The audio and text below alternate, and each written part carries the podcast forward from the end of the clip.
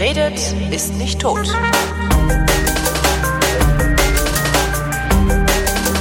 Willkommen zum Geschichtsunterricht einer Koproduktion von Vrindt und Deutschlandfunk Nova. Und bei Deutschlandfunk Nova verantwortet das Ganze mein Gast Matthias von Hellfeld. Hallo Matthias. Ich grüße dich. Thema heute, die Bartholomäusnacht. Ja, klingt gut, nicht? Äh, war Mhm. aber tatsächlich scheiße mit Verlaub. Ähm, hat man ja öfters im Leben. Ist eigentlich immer. An sich schon. Wir reden vom 23. August 1572. Das heißt, die Bartholomäusnacht ist auch tatsächlich eine Nacht. Also Äh, eine Nacht, ein- es wurden ein- dann ein- ein paar mehr noch, weil ähm, wenn du jetzt gleich erfährst, was da passiert ist, dann äh, merkst du, dass es nicht in einem Tag sozusagen vonstatten gehen Okay. konnte.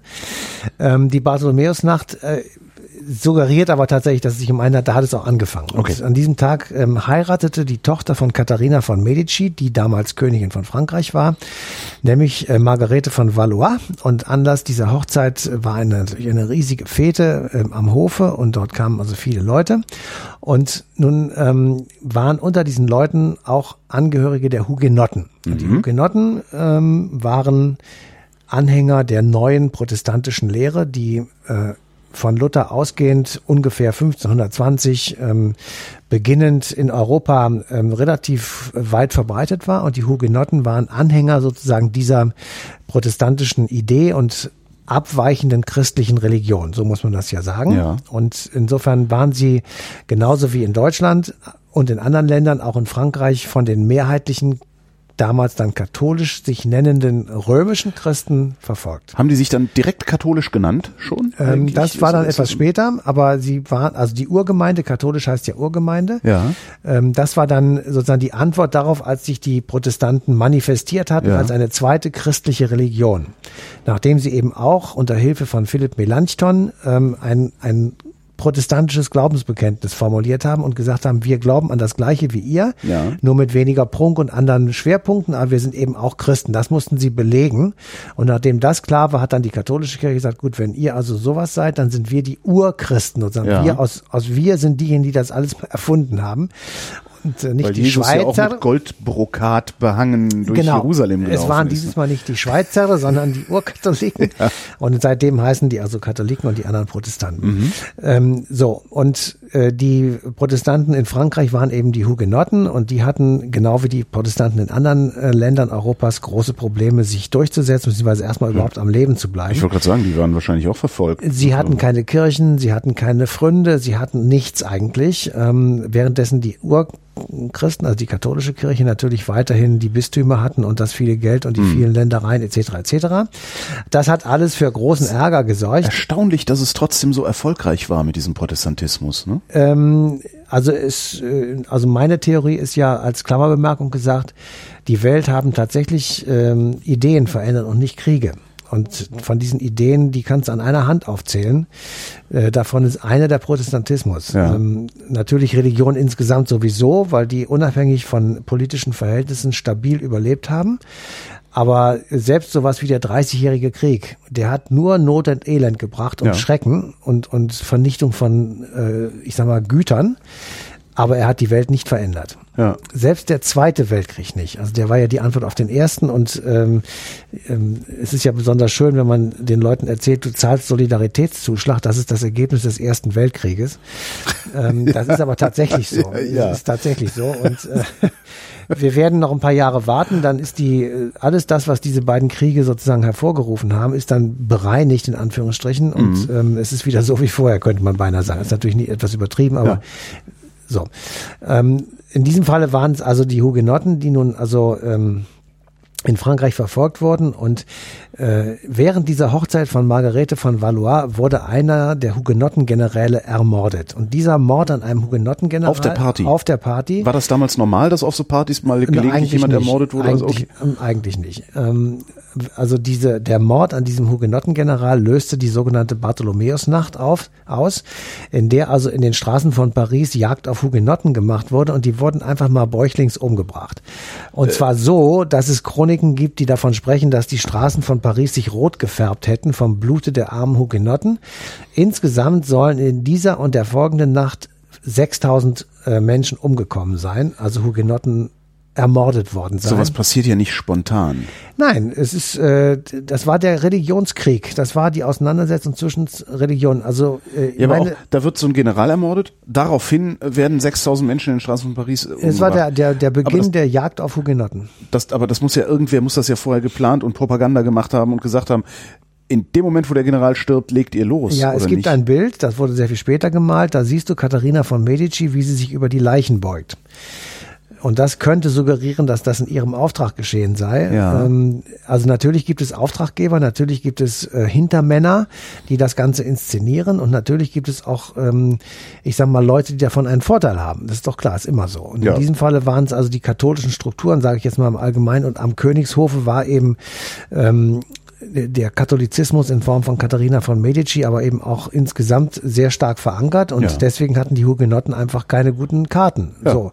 Aber das war jetzt nicht nur in Frankreich so, sondern eben auch überall woanders und bis es dann im Dreißigjährigen Krieg, an dessen Ende der Westfälische Friede stand, der die Religionsfreiheit noch einmal festgeschrieben Ja. hat, es ist es ja noch ein bisschen. Also wir sind bei 1572, der Krieg war zu Ende 1648, also sagen wir ungefähr 70, 80 Jahre später.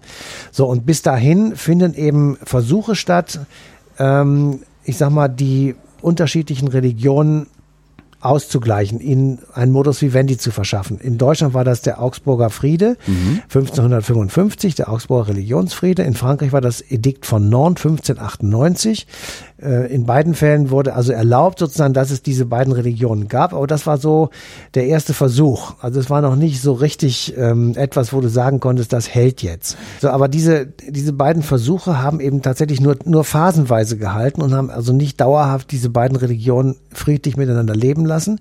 Wobei auch bei den Protestanten den Hugenotten oder bei den Calvinisten noch mehr, natürlich auch eine gewisse Radikalität dann irgendwann auch an den Tag kam und Naja. sie tatsächlich auch äh, diese, man ihnen Reli- nicht verdenken. diese Religion wirklich äh, auf ihre Wurzeln zurückbringen wollte, Ja. würde ein Protestant heute sagen und die Katholiken würden sagen, im Grunde genommen die Religion ihres Sinnes äh, berauben wollten. Und daraus ist dann letzten Endes irgendwann wieder der Konflikt entstanden, ausgelöst durch äh, die Frage, ob man in Böhmen in diesem Falle ähm, auf ehemals katholischem Kirchengrund eine protestantische Kirche bauen dürfte. Das war in diesen Verträgen geregelt, dass den Protestanten erlaubt wurde, Kirchen zu bauen. Jetzt ist aber die Frage, konnten sie das auch auf katholischem Grund tun? Weil die Katholiken hatten sehr viel Grund. Ja. Also es war nicht so einfach, irgendwo eine Stelle zu finden, wo eben die Kirche nicht ihre Finger drin hatte. Und da gab es also großen Streit drum. Und dann kommt der berühmte Pari äh, Prager Fenstersturz, ähm, der dann der Auslöser war. Und es beginnt dieser 30-jährige Krieg, der am Anfang tatsächlich ein Krieg um die Religion war. Hinterher sind dann noch mehrere Dinge darüber gekommen, die das politisch gemacht haben und geostrategisch. Äh, letzten Endes aber ähm, war am Anfang zumindest eben die Frage, was ist mit den Religionen? Und am Ende oder gegen Ende dieses ähm, Krieges oder aus französischer Sicht schon relativ am Anfang auch, äh, ist die französische Macht gegen die Hugenotten losgegangen. Also sie haben immer schon während dieses 30-jährigen Krieges probiert, die Hugenotten im eigenen Land extra noch sozusagen zu verfolgen und sie klein zu halten. Und ähm, es gibt ein berühmtes Ge Gemälde von La Rochelle, das war die, die Haupt, der Hauptsitz der Hugenotten.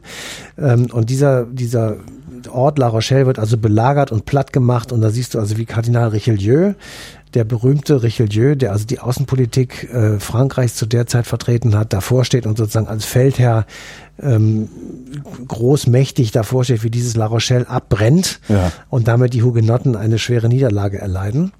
Ähm, das geht dann weiter nach dem äh, Westfälischen Frieden gibt es ja zumindest auf dem Papier die Religionsfreiheit. Das ist natürlich auch in Frankreich so. Ähm, letzten Endes aber führt es eben dazu, dass die, äh, die Hugenotten in Frankreich ihres Lebens nicht mehr sicher sind. Sie werden unentwegt weiterverfolgt und es kommt dann zum Exodus der Hugenotten. Ja. Und die Hugenotten wandern unter anderem dahin, wo du herkommst, nämlich nach Berlin und Brandenburg. Genau. Und werden dort vom großen Kurfürsten, ähm, der sozusagen Brandenburg kultiviert hat und Brandenburg groß gemacht hat, der äh, sagt, also das ist eine gute Idee, die Hugenotten können alle kommen, weil das nämlich sehr gut ausgebildete Leute sind und die Ja. können wir hier sehr gut gebrauchen zum Aufbau unserer ähm, naja, unserer Unseres Gegend, Preußens unseres späteren Preußens. Ja. Und ähm, dann äh, sind tatsächlich mehr als 20.000, das ist für damalige Verhältnisse eine große Ja. Zahl gewesen, zumal eben nach dem Dreißigjährigen Krieg Brandenburg war einer der Hauptpunkte, in dem dieser Krieg stattgefunden hat. Also Brandenburg, Das heißt, es MacPom. war verwüstet und entvölkert. Es war Also entvölkert und Platz verwüstet, genau. ja. Und sie wollten es halt tatsächlich urbar machen. Also Ja. die Urbarmachung beispielsweise der, des Oderbruchs Ja. ist ja eine, eine Aktion gewesen, die bis zu, zu Friedrich dem Großen gegangen ist.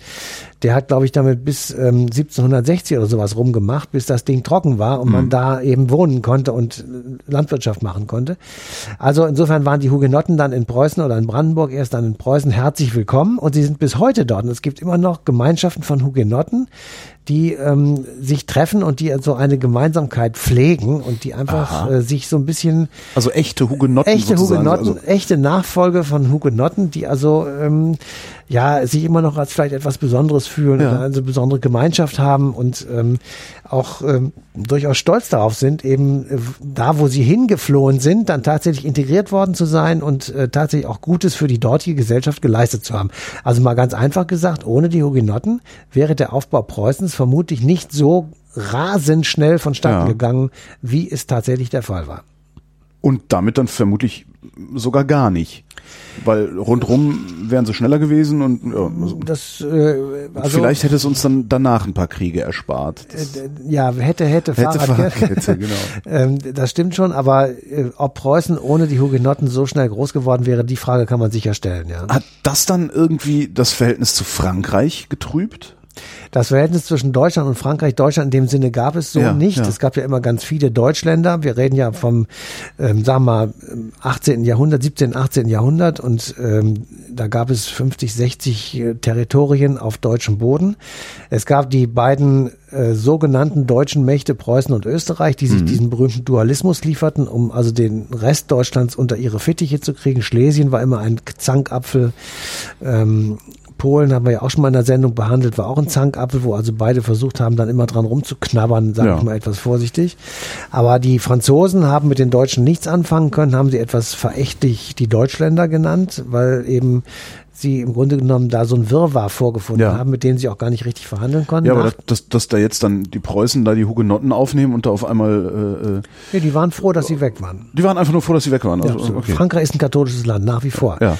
Und äh, die haben tatsächlich eine Art Religionssäuberung durchgeführt und Ja. haben gesagt, wir wollen das nicht, wir wollen katholisch bleiben und äh, ähnlich wie dann Spanien zum Beispiel streng katholisch wurde nach der Reconquista 1492, ähm, ist Frankreich eben ähm, jetzt nicht so brutal und nicht so schlimm, aber Mhm. immerhin ähm, haben sie eben auch gesagt, ihr könnt gehen und ähm, sucht euch woanders eine Bleibe und das haben die dann, auch gemacht. Äh, Frankreich im Übrigen, um das Verhältnis nochmal zu erklären, äh, hat sich ähm, nach dem äh, 30-jährigen Krieg, also gegen Ende des äh, 17. Jahrhunderts, und auch Anfang des 18. Jahrhunderts in, im Süden Deutschlands, also so Richtung Bayern und Baden-Württemberg heute, Saarland, ähm, wirklich marodierend gezeigt. Also die haben tatsächlich dort Soldaten ausgehoben, sind also haben versucht, einfach Gebietsansprüche durchzusetzen. Soldaten ausheben, was äh, bedeutet das? Einkassieren. Ach so, einfach äh, die, die, die Erstgeborenen mitnehmen Kommt, und sie ihr zwingen, kommt mal mit. ja, genau. zwingen, dass sie in der Armee. Genau. Okay. Also das war der sozusagen dieser Hass, der eine lange Zeit ja zwischen Deutschland und Frankreich herrschte, der äh, ist spätestens dort begonnen und hat einfach tiefe Narben hinterlassen. Ja. Und insofern äh, war das Verhältnis zwischen ähm, Preußen und, ähm, und Österreich auf der einen Seite und den Deutschen und Frankreich auf der anderen Seite eher gespalten und eher schwierig. Also es war jetzt nicht, es gab auch nicht das, was man heute Diplomatie nennen würde. Das, äh, das gab es nicht. Es gab Kriege, jede Menge und unentwegt, aber es gab nicht, äh, ich sag mal, den Versuch, ähm, dauerhafte Kontakte aufrechtzuerhalten. Das begann also erst so ein bisschen nach dem Wiener Kongress 1815. Matthias von Hellfeld, ich danke dir. Bitteschön. Und euch danken wir für die Aufmerksamkeit und weisen darauf hin, dass die passende Ausgabe Eine Stunde History am 27. August 2017 läuft und zwar auf DLF Nova.